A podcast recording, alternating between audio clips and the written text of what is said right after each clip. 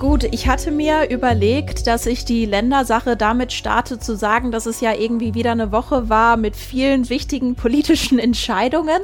Und dann habe ich mir aber überlegt, irgendwie ist ja jede Woche so eine Woche, oder? Also das passt irgendwie nicht nur auf diese Woche. Zumindest das vergangene Jahr war ja wirklich, also es, es sind ja politische Entscheidungen nicht mehr im Tages- oder Wochentakt, sondern im Stundentakt. oder? aber hallo. Könnt ihr euch noch an die Zeiten vor Corona erinnern? Ich weiß gar nicht mehr, wie das war, auch so das Nachrichtentempo. Ach ja, da haben wir ja geschlafen zwischendurch. Ja.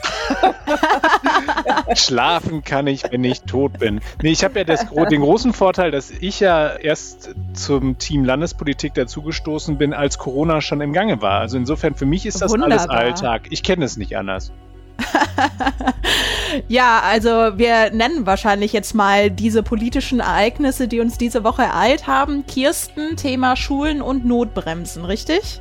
Genau, was miteinander auch zusammenhängt. Und Max, Armin Laschet. Armin Laschet, CDU, Markus Söder, das wird mein Thema sein. Rheinische Post, Ländersache, der Podcast aus dem NRW-Landtag. Darf euch jetzt vorstellen, Kirsten Bialdiga ist Chefkorrespondentin für Landespolitik bei der RP und Maximilian Plück, Leiter der Redaktion Landespolitik und ich bin Redakteurin Audio und Podcast bei der RP. Hallo zusammen. Hallo. Hallo. Kurzer Hinweis noch am Anfang. Wir nehmen den Podcast gerade am Donnerstagnachmittag auf. Da ist das Thema unter anderem der bundeseinheitlichen Notbremse noch im Bundesrat. In einigen Themen ist also noch ein bisschen Entwicklung drin. Nicht, dass ihr euch wundert, wenn ihr jetzt den Podcast hört. Kirsten, bevor wir jetzt gerade diesen Aufnahme-Button gestartet haben, haben wir schon im Hintergrund so ein bisschen diskutiert. Ganz heiß, der Bundestag hat ja schon die bundeseinheitliche Notbremse verabschiedet. Gerade muss sie noch den Bundesrat passieren und das hat ja krasse Auswirkungen auf Kita und Schulkinder. Was sind deine ersten Gedanken? als Journalistin oder als Mutter? Kannst du beides sagen? ich äh, bin ja hier professionell, also als Journalistin ist es sehr interessant, weil sich jetzt zeigt, inwieweit die Länder entmachtet worden sind. Und die Auswirkungen auf die Länder sind beträchtlich. Und dann musste sich der FDP-Familienminister im Familienausschuss hinstellen und sagen, ich trage das zwar eigentlich gar nicht mit im Bund, aber ich muss es jetzt umsetzen, dass wir ab Montag, ab einer Schwelle von äh, 165 sieben Tage Inzidenz, die Kitas wieder in den Notbetrieb schicken müssen. Was eine ziemliche Überraschung für die Eltern ist. Und da komme ich jetzt zu dem, zu meiner persönlichen Teil. Persönlichen Teil. Ich habe zwar keine Kinder mehr, die noch so klein sind, aber ich kann mich doch noch in die Situation der Eltern hineinversetzen aus der Zeit damals, wenn auch einfach mal die Kita zumachte, weil jemand streikte oder so. Und das ist ja jetzt wiederholt so. Also für die Eltern ist das eine Riesensache. Aber da vielleicht, Max, du bist ja Vater von Kita-Kindern, da kannst du bestimmt auch noch mal mehr dazu sagen. Wir sind gerade schon mitten in der Organisation. Meine Frau und ich schreiben, während wir hier gerade miteinander sprechen, schon wild WhatsApp-Nachrichten hin und her, weil wir schon versuchen müssen, uns darauf einzustellen, wie wir dann halt die kommende Woche organisieren. Die Großeltern weit weg und nicht in der Lage, halt die Betreuung zu übernehmen. Und das wird schon auf jeden Fall eine heiße Nummer werden. Also die, ich kann mich noch erinnern, im ersten Lockdown, als es dann losging und man ins Homeoffice geschickt wurde und man gegenüber dem Jugendamt argumentieren musste, dass man zwar im Homeoffice ist, aber trotzdem einen Anspruch auf einen Notbetreuungsplatz hat, weil man ja auch einen gewissen Zeitdruck hat und nicht auf Zwei- und Vierjährige aufpassen kann und zeitgleich eine Zeitung zuschreiben kann und einen äh, Online-Auftritt zuballern kann mit Inhalten. Also das ist eine gewisse Herausforderung für Eltern mhm. kleiner Kinder. Ja, krass. Äh, Kirsten, kannst du vielleicht auch noch mal sagen, warum das jetzt am Donnerstag so eine überraschende Nachricht war? Denn die Notbremse ist ja jetzt schon länger in der Diskussion und hat ja, wie gesagt, schon den Bundestag passiert. Ja, vielleicht ist es deshalb überraschend, weil der Familienminister sich äh, mit seinem ganzen politischen Gewicht dafür eingesetzt hat, immer, dass es eine Betreuungsgarantie in Nordrhein-Westfalen geben soll. Er hat immer betont, Er werde sich dafür einsetzen, dass es nicht mehr zu einer Situation kommt wie im ersten Lockdown, dass bestimmte Kinder nicht mehr betreut werden können und dafür stehe er ein. Das hat er ein Stück weit äh, zurücknehmen müssen und hat gesagt, natürlich halten wir uns an die Bundesgesetze, solange nicht Klagen erfolgreich sind und dieses Bundesgesetz möglicherweise dann wieder obsolet ist. Aber das Zweite ist, es war zwischendurch in Berlin auch nicht so ganz klar, ob die Kitas einbezogen sind oder nicht. Mal waren sie drin in der Diskussion, mal waren sie nicht drin. Das aber seit Dienstag eigentlich hätte der Familienminister sich sicher sein können. Und naja, nun ist er auch damit beschäftigt und sein ganzes Haus, sein gesamtes Ministerium, um die genauen Voraussetzungen auszuarbeiten. Er hat sich da so weit geäußert, dass er gesagt hat, er möchte nicht mehr, dass die Systemrelevanz der Elternberufe eine so große Rolle spielt. Und er möchte auf jeden Fall, dass Kinder, deren Kindeswohl gefährdet ist, wieder und äh, weiterhin in die Kita gehen können. Alles Weitere wird man voraussichtlich im Laufe des Donnerstags noch erfahren. Okay, das heißt, die Regelung der Notbetreuung wird gegebenenfalls eben angepasst und wird da dann nochmal genau festgeschrieben, wenn ich das richtig verstehe? Ja, also genau die Ausgestaltung. Wer darf kommen? Wie lange? Wer trifft die Entscheidung? Welche Kriterien werden, an, werden angelegt? Bisher ist ja die Regelung, dass eigentlich alle kommen können, nur der Betreuungsumfang um zehn Stunden reduziert ist. Das heißt, es ist schon ein gehöriger Rückschlag für die Eltern, dass es dann zu dieser Notbetreuung nur noch kommt und dass einige Kinder höchstwahrscheinlich dann gar nicht mehr betreut werden. Aber wie das genau aussieht, das, das wird sich, wie gesagt, noch erweisen im Laufe des Tages. Und nur noch mal zur politischen Aufdröselung. Das heißt, diese Festlegung erfolgt dann auf Landesebene und nicht auf Bundesebene. Die, das ist ein Bundesgesetz, das die Länder umsetzen müssen und die Inzidenzschwelle ist aber auf die Kommunen runterzubrechen. Das heißt, es gibt Kommunen, die noch unter dieser Schwelle von 165 liegen. Die werden voraussichtlich auch weiterhin beim aktuellen, etwas umfangreicheren Kita-Betrieb bleiben können. Aber in den Kommunen, die über 165 liegen, sieht es schlecht aus. Und da muss man mhm. ja ganz klar sagen, dass im Augenblick, wenn man da mal auf die Karte in NRW schaut, ist das die Hälfte aller Kommunen. Also ja. das ist ja schon, das ist schon eine Menge. Und wenn wir jetzt davon ausgehen, dass möglicherweise, danach sieht es ja zumindest gerade von der Tendenz her aus, dass es dann möglicherweise nochmal ansteigt, dann wird das noch die eine oder andere zusätzliche Kommune in den kommenden Tagen ereilen. Zusätzlich also das noch, ist schon, ja. das ist schon wirklich ein Ding, was da jetzt gerade passiert. Ja. Mhm. Das heißt, ab Montag äh, sieht es dann jetzt halt einfach nochmal ganz anders aus als diese Woche. Ja, das äh, hinzu kommt ja, dass die Schulen auch betroffen sind. In vielen Städten, also darunter beispielsweise auch die größte Stadt Nordrhein-Westfalens, Köln, sind die Schulen ja noch offen. Im Wechselunterricht zwar, aber sie gehen zumindest tageweise zur Schule. Das wird sich voraussichtlich nächste Woche auch nochmal ganz stark ändern, denn auch die Schulen sind von dieser Inzidenz im Bundesinfektionsschutzgesetz betroffen und müssen, wenn die Stadt über 165 liegt, auch wieder in den Distanzunterricht zurückkehren. Mhm. Es wurde ja auch schon mal über die Schwelle von 200 diskutiert in der bundeseinheitlichen Corona-Notbremse. Das wurde ja jetzt noch mal heruntergesetzt auf 165.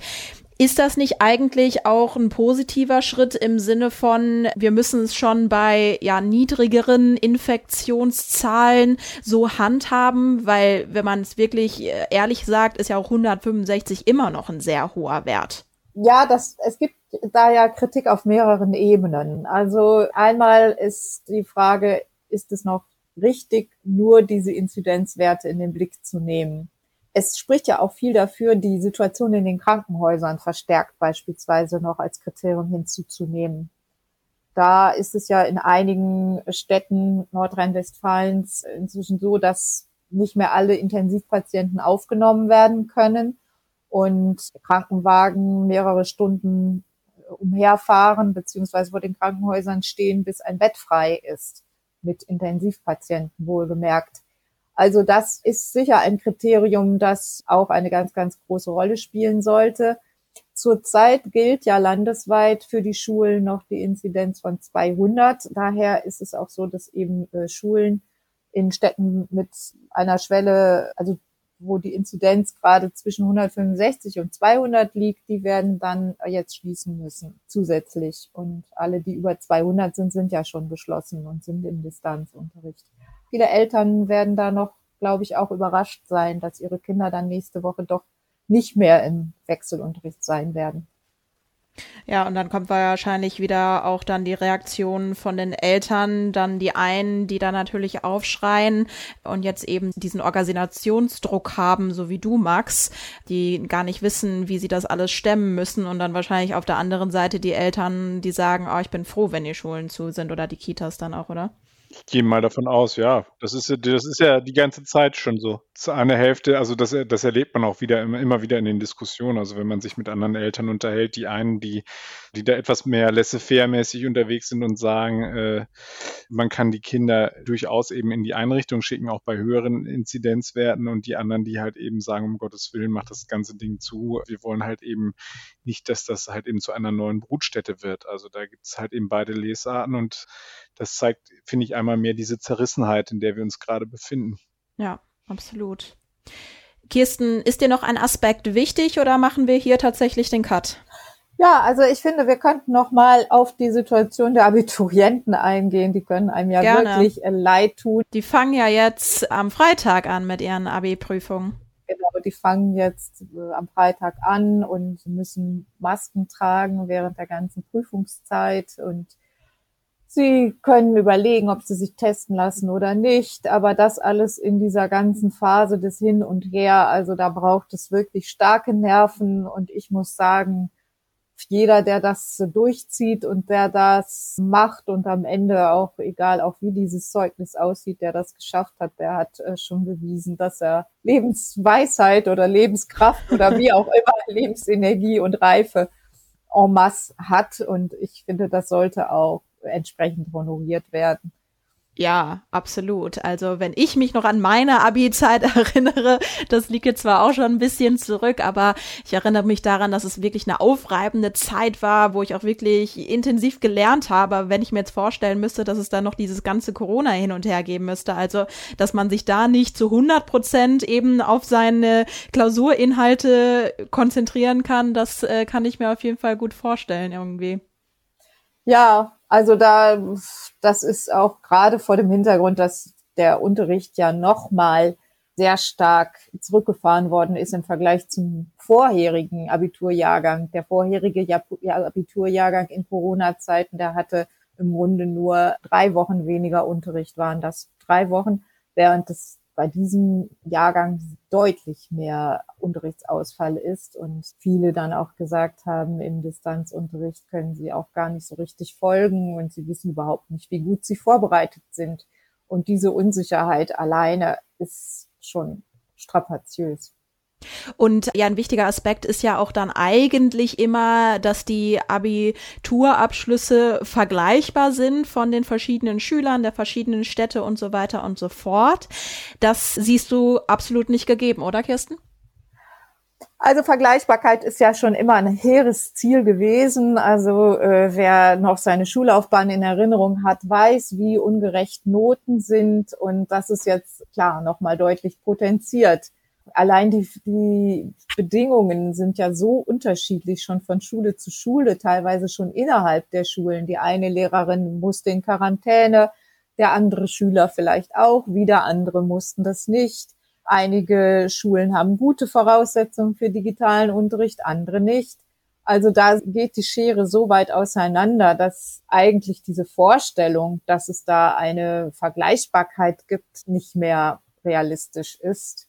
Aber die gute Nachricht vielleicht, es hat schon immer der Ermessensspielraum der Lehrer eine sehr, sehr große Rolle gespielt. Das wurde nie so offen kommuniziert. Ich weiß es aber von vielen Lehrern, die ich persönlich kenne, dass das äh, immer eine Rolle spielt. Und ich glaube, dieser Ermessensspielraum, der ja auch dadurch zustande kommt, weil Lehrer ihre Schüler über Jahre kennen und wissen, welche Leistungen die erbringen können und äh, da, diesen Ermessensspielraum kann sicher ein Lehrer auch ganz gut ausschöpfen und äh, vielleicht da auch auf diesem Weg zu mehr Gerechtigkeit kommen, als wenn das nur auf dem Papier alles beurteilt wird.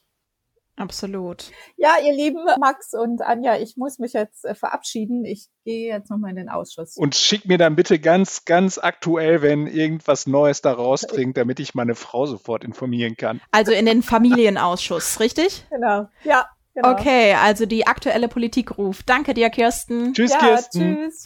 Dann machen wir jetzt mal den Switch und vermischen so ein bisschen Landespolitik mit Bundespolitik, würde ich sagen, wenn wir nämlich über NRW-Ministerpräsident Armin Laschet sprechen. Max, wie überrascht warst du, als Söder tatsächlich vor die Presse getreten ist und gesagt hat, Armin wird es?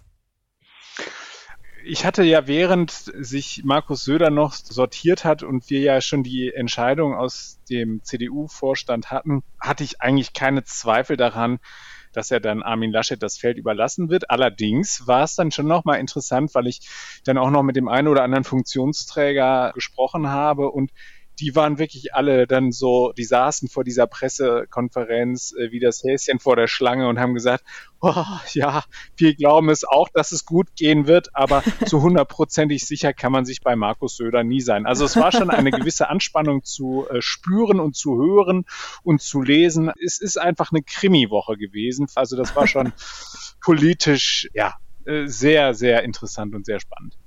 Ich weiß, dass schon viel darüber gesprochen wurde, aber ich muss es einfach nochmal sagen. Also Achtung, Ironie, aber mein Lieblingszitat war einfach das von CSU-Generalsekretär Markus Blume, der gesagt hat, Markus Söder war erkennbar der Kandidat der Herzen.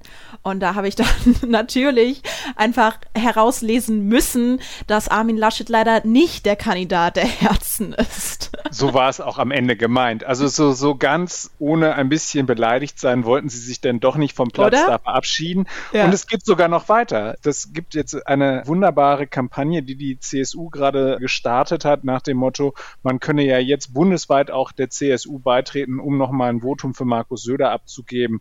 Also sie lassen nicht locker. Es wird, es sind alle Signale in Richtung Armin Laschet nach dem Motto, du bist es zwar geworden, aber am Ende wäre der Markus doch sicherlich der bessere Kandidat gewesen. Also so zumindest geriert sich die CSU und er ja auch selber. Er hat in dieser, in dieser denkwürdigen Pressekonferenz nochmal am Dienstag nochmal klar gesagt, dass er sich bei all denen bedankt, die für Moderne, für Zukunft, für Aufbruch stehen. Also im Endeffekt, da ist sich auch nochmal abgegrenzt von Armin Laschet und ihn dann als der ewig Gestrige dargestellt. Ja. Da ist schon viel beleidigt sein mit dabei man muss dann im Blick behalten. Ich glaube, das wird er nicht lange durchhalten können, denn man hat sich jetzt auf einen Kandidaten geeinigt. Man hat gesagt, man steht jetzt zusammen, rauft sich zusammen. Das wird ein sehr schwieriger Prozess werden. Und dann muss auch Markus Söder ja im Blick behalten, dass die CSU-Bundestagsabgeordneten ja nun mal auch wieder gewählt werden wollen. Und wenn andauernd da jemand am Seitenaus steht und per Störfeuer das Spiel stört, dann kann sich das auch noch weiter in schlechten Wahlergebnissen im September niederschlagen ich glaube, die Wunden waren jetzt gerade alle noch offen und mhm. da äh, musste man noch ein bisschen Wunden lecken und noch ein bisschen auch nach links und rechts treten. Aber das könnte sich sozusagen ein bisschen, ja, sagen wir mal, beruhigen. Zumindest ist es das, was mir die Funktionsträger sagen. Man muss immer ein bisschen ja. unterscheiden. Die Basis, muss man ganz klar sagen, ist in Aufruhr da herrscht große Katerstimmung. Also ich höre jetzt sehr viel in die Partei hinein und es gibt einen Hauptverwaltungsbeamten, mit dem ich gesprochen habe, der so ein bisschen in Ironie sich versucht hat und er hat gesagt, Gott sei Dank haben wir nicht denjenigen Kandidaten mit den guten Umfragewerten genommen. Da können wir nämlich jetzt schön das Feld von hinten aufrollen und von hinten ja. angreifen. Das ist so ein bisschen die Herangehensweise, die da der eine oder andere an den Tag legt. Du meinst der CDU als Underdog dann irgendwann? So liest es sich zumindest. Wir hatten jetzt eine, eine Umfrage für NTV und RTL, bei der die Union hinter die Grünen zurückgefallen ist. Da muss man ein bisschen aufpassen. Das ist jetzt eine Momentaufnahme. Die Momentaufnahme wird ja auch sehr häufig jetzt zurzeit angeführt. Aber natürlich ist es eine wahnsinnig schwierige Situation für Armin Laschet, denn auch wenn jetzt Vorstand und jetzt eben auch die, äh, CSU sich sozusagen dafür ausgesprochen haben und gesagt haben, okay, er wird jetzt der Kanzlerkandidat. Geht es ja jetzt darum, ein völlig überzeugendes Wahlprogramm an den Start zu bringen und eben die Truppen hinter sich zu versammeln. Schauen wir beispielsweise auf die Hauptwahlkämpfer. Also wer äh, klebt denn die Plakate? Das sind beispielsweise ganz viele Jungunionisten. Da ist es so, dass in NRW die Junge Union sich zwar für Laschet ausgesprochen hat, aber äh, bundesweit gab es ein Votum zugunsten von Markus ja. Söder. Und wenn dann die jungen Agilen, die auch bereit sind mit anzupacken, die Veranstaltungen organisieren, die halt eben Stände aufbauen, also das wirkt jetzt alles noch etwas weit weg, weil wir ja noch mitten in der dritten Welle sind, aber es wird ja irgendwann Komm, kommen. Ja. Es wird ja irgendeine Form von, von Wahlkampf und Mobilisierung geben müssen. Wenn die dann aber da alle mit der Faust in der Tasche stehen, dann wird es etwas mhm. schwierig. Mhm ich bin überzeugt, dass da jetzt viele von den Funktionsträgern gerade anfangen müssen, sehr, sehr stark die Basis zu bearbeiten. Denn mir sagte nämlich ein anderer, der auch quasi ein ranghohes Mitglied ist, der CDU, er fragt sich, wie man das jetzt überhaupt noch gedreht bekommt von der Stimmung ja. her. Äh, und der sah vor allem die Gefahr, dass dann auch nicht nur diejenigen, die jetzt beim Wahlkampf mit anpacken müssen, ähm, nachher demobilisiert worden sind von dieser Entscheidung, sondern halt eben auch diejenigen, die dann im September zur Wahlurne schreiten sollen. Der hat mir gesagt, entweder bleiben dann unsere Mitglieder zu Hause oder die wählen die FDP. Das ist eine sehr, sehr gefährliche Situation für Armin Laschet und vor allem muss er ja auch noch die nächste Landtagswahl in Sachsen-Anhalt irgendwie überstehen. Also wenn das jetzt sozusagen ein katastrophales Wahlergebnis wird, dann kann das noch sehr, sehr unangenehm mhm. werden. Mir fällt jetzt kein Beispiel ein, wo man mal irgendwie bei, bei voller Fahrt, also wir, wir haben nur noch wenige Wochen, bis äh, die ersten Leute äh, quasi ihre Briefwahlunterlagen ausfüllen, aber es gibt kein Beispiel, dass da mal jemand den Kanzlerkandidaten in einem solchen Prozess ausgetauscht hat. Nur ist das in Stein gemeißelt? Da müsste man ein Fragezeichen Meinst dran du? machen. Das wäre ja voll naja. verrückt. Das wäre voll verrückt, aber im, äh, wir befinden uns in dem, im verrücktesten Jahr ja, seit stimmt. langem und äh, ich will hier im Augenblick gar nichts mehr ausschließen. ich glaube, die CDU wird jetzt alles daran setzen, dass sie, dass sie versucht, diesen Prozess runterzukühlen. Also das daran, da, das ist sozusagen das, was sie machen müssen. Aber der, zugleich muss halt eben Armin Laschet es schaffen, Leute zu motivieren und Leute zu mobilisieren. Es gibt ja immer wieder diese Sichtweise auf ihn nach dem Motto, Beispielsweise, er hat es ja auch geschafft, hier in NRW bei ganz schlechten Umfragewerten nachher Frau Kraft aus dem Amt zu jagen, die Ministerpräsidentin der SPD. Nur, da fand ich, ist ein sehr bemerkenswerter Satz gefallen bei einem meiner Gesprächspartner, der gesagt hat, man frage sich, ob das Bild von Laschet in der Öffentlichkeit womöglich verzerrt wahrgenommen werde und nicht vielmehr die Niederlage, die er damals gegen Norbert Röttgen und dann später auch gegen Karl-Josef Laumann eingefahren hat, ob das nicht der Standard war und der Sieg in NRW dagegen die Ausnahme. Also es ist viel Unruhe, in, auch in seinem eigenen Landesverband. Genau, da wollte ich dich auch gerne nachfragen, denn du hattest auch schon im Aufwacher-Podcast gesagt, dass Armin Laschet die Führung des NRW-Landesverbands abgeben wird. Jetzt nehmen wir den Podcast ja am Donnerstag auf.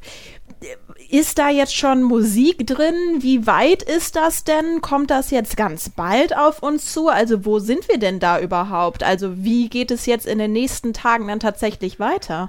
Also, dass jetzt sich in den nächsten Tagen die Frage der Führung des Landesverbandes in NRW entscheidet, das halte ich jetzt für ausgeschlossen. Wir werden eine sehr wichtige Landesvorstandssitzung haben, die wird im Mai zusammentreten. Ah. Und dort ist einer der wichtigsten Tagespunkte neben der Liste für die Bundestagswahl der Landesparteitag, der dann jetzt derzeit, so höre ich es aus der CDU, für Juni geplant ist. Das heißt also, man versucht es vor der Sommerpause noch, äh, mhm. äh, noch einzutüten. Das heißt aber, bei dieser Landesvorstandssitzung wird ja auch schon darüber geredet werden müssen, welche Kandidaten dann dort ins Rennen gehen können. Es gibt da mehrere verschiedene ja. Optionen. Also eine ist ja beispielsweise Herbert Reul, der NRW-Innenminister, der dort immer genannt wird, ein, ein begnadeter Strippenzieher, muss man sagen. Also ein langjähriger Weggefährte von Armin Laschet. Die beiden kennen sich seit Urzeiten und der wäre sozusagen einer, der dort quasi ein Interregnum antreten könnte. Viele in der Partei sind aber auch dafür, dass möglicherweise der Nachfolger von Armin Laschet, denn Armin Laschet wird nicht zugleich Bundestagsmandat und Landtagsmandat haben können, dass sozusagen derjenige, der dann ihm nachfolgen könnte, dann auch direkt schon eben die Parteiführung übernimmt. Und da gibt es ja mehrere äh, nur denkbare Kandidaten. Also wenn es einen vorzeitigen Übergang gibt und ein vorzeitiger Ministerpräsident gewählt werden muss, dann muss er aus der Mitte des Landtages gewählt werden. Und da wird dann eben der Kreis der Bewerber etwas kleiner. Der am häufigsten genannte Name ist dann Henrik Wüst, NRW-Verkehrsminister.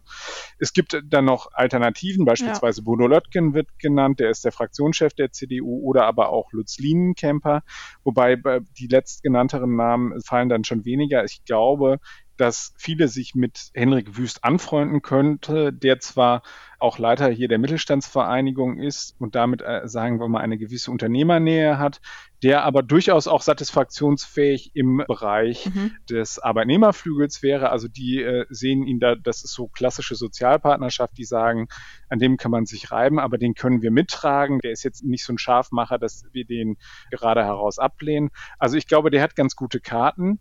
Äh, traurig wäre dann unsere Kommunal- und Bauministerin, Heimatministerin und Ministerin für Gleichstellung Ina Scharrenbach, die sich, glaube ich, ebenfalls Chancen ausrechnet, aber die hat halt eben den Nachteil, dass sie kein Landtagsmandat okay. hat. Wenn Armin Laschet sozusagen nach Berlin gehen sollte, okay. wofür einige spricht, also entweder als Kanzler oder eben als Oppositionsführer, dann wird eben einer gewählt werden müssen, der jetzt schon im Landtag sitzt und Frau Scharrenbach hat keine Chance mehr, über die Liste oder so noch nachzurücken. Die äh, ist für diese Legislaturperiode raus und könnte sich erst mit der Wahl im Mai dann neu positionieren. Und insofern deutet vieles auf den Namen Hendrik Wüst hin.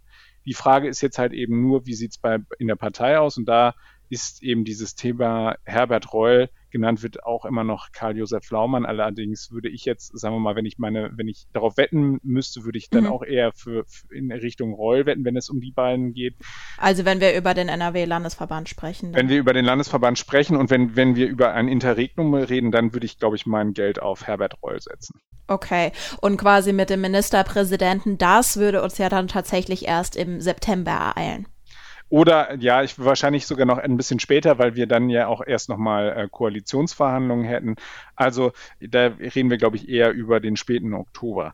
Andererseits gibt es natürlich jetzt auch demnächst bald die Diskussion, dass man sagt, na ja, wenn eben der Nachfolger von Armin Laschet einen sogenannten Amtsbonus haben soll, dann sollte er möglichst früh eben das Ruder übernehmen. Also es könnte sein, dass diese Diskussion auf Armin Laschet früher zukommt, als ihm eigentlich lieb ist. Okay, also ziemlich viel Musik er muss jetzt, er hat ziemlich viel Musik einerseits hier im Land, wo er ja sich auch noch um eine Pandemie kümmern muss, die will ja auch noch gemanagt werden. Klar. Und dann muss er versuchen, die Basis zu beruhigen und so wie ich jetzt höre, nicht nur die Basis halt eben im Osten der Republik, wo ganz lautes Wehklagen ist und die Basis im Süden des Landes, wo natürlich lautes Wehklagen ist, sondern eben auch im eigenen Landesverband. Da wird viel Überzeugungsarbeit nötig sein. Da muss jetzt ein ganz zügig ein wirklich gutes, motivierendes Wahlprogramm her, damit die Leute auch gewillt sind, dafür auf die Straße zu gehen. Und er muss jetzt halt eben auf Angriff schalten. Also was ich schon gehört habe und was man auch so ein bisschen ablesen kann, ist, was er jetzt tun wird. Er wird einen klaren Lagerwahlkampf machen, also nicht diese Demobilisierung, die wir halt eben bei Frau Merkel erlebt haben, indem sie halt eben den Parteien so ein bisschen die Themen wegnimmt, sondern wir werden wahrscheinlich einen sehr viel schärferen Wahlkampf erleben, in einer Abgrenzung in erster Linie zu den Grünen, die ja jetzt als Hauptkonkurrent wahrgenommen werden. Also das Narrativ der mhm. CDU wird meines Erachtens in den kommenden Tagen und Wochen sein, wenn ihr Grün wählt, dann bekommt ihr entweder die Ampel oder noch schlimmer, dann bekommt ihr grün-rot-rot. und das ist sozusagen ein Schreckgespenst, wo sich, wo jeder CDUler, der noch ein CDU-Buch in der Westentasche hat, dann das kalte Grauen kriegt. Es wird eine Polarisierung geben, davon gehe ich ganz stark aus. Und ja. Aber es wird ja immer wieder betont, dass auf jeden Fall mit fairen Mitteln Wahlkampf gemacht wird. Ne? Ja, also, es wurde ja auch betont, dass man, dass man hier zu einer gütlichen Einigung kommen wird. Ja, gut. Und äh, der Weg dorthin war ja doch ein bisschen steiniger, als wir uns ihn alle so vorgestellt haben. Ja, ja, absolut. Also das muss man dann immer später schauen, wie viel Wahrheitsgewalt dann tatsächlich die Worte am Ende hatten. Was? So sieht's aus. Okay, Max. Dann äh, würde ich sagen, haben wir die Landespolitik slash Bundespolitik für diese Woche behandelt. Mal schauen, welche Eilmeldungen uns nächste Woche ereilen, oder? Sie werden kommen, da bin ich ganz sicher. Alles klar. Und ihr, liebe Hörer, könnt uns natürlich auch immer eine Mail schreiben. ländersache.rheinische-post.de. Da erreicht ihr Kirsten, Max und mich und dann hören wir uns nächste Woche wieder. Bis bald. Tschüss. Mehr bei uns im Netz www.rp-online.de